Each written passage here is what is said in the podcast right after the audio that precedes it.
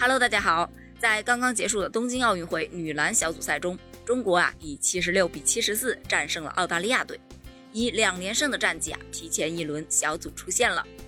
首节比赛的时候呢，中国队在场上是展现出如虹的气势啊，以二十七比十九领先结束该节。四节比赛中呢，澳大利亚在场上是展开冲击呀，试图扭转场上的局势，以三十二比三十一反超。中国队的李月如和李梦连续冲击，孙梦然呢又投进关键的三分球，帮助中国队同对手啊是针锋相对的抢分啊。半场战罢，双方打成了三十八平。第三节比赛呢，王思雨和邵婷连续冲击篮下，王思雨和黄思静啊继续连投三分，以五十三比五十二呢是牢牢的保持着场上的优势。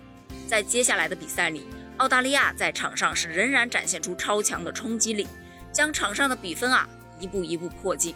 最终呢，中国以五十五比四十七领先结束了第三节比赛。在最后一节比赛中啊，澳大利亚内线的冲击仍然展现出不俗的水平啊，将场上的比分是继续迫近。但中国队关键时刻啊保持稳定，王思雨和邵婷关键时刻都两罚全中，但奥赫的绝平三分啊。直接将比分追成了七十四平，李月如在关键时刻两罚全中，中国队以七十六比七十四胜出了。恭喜中国的姑娘们，你们真的是太棒了！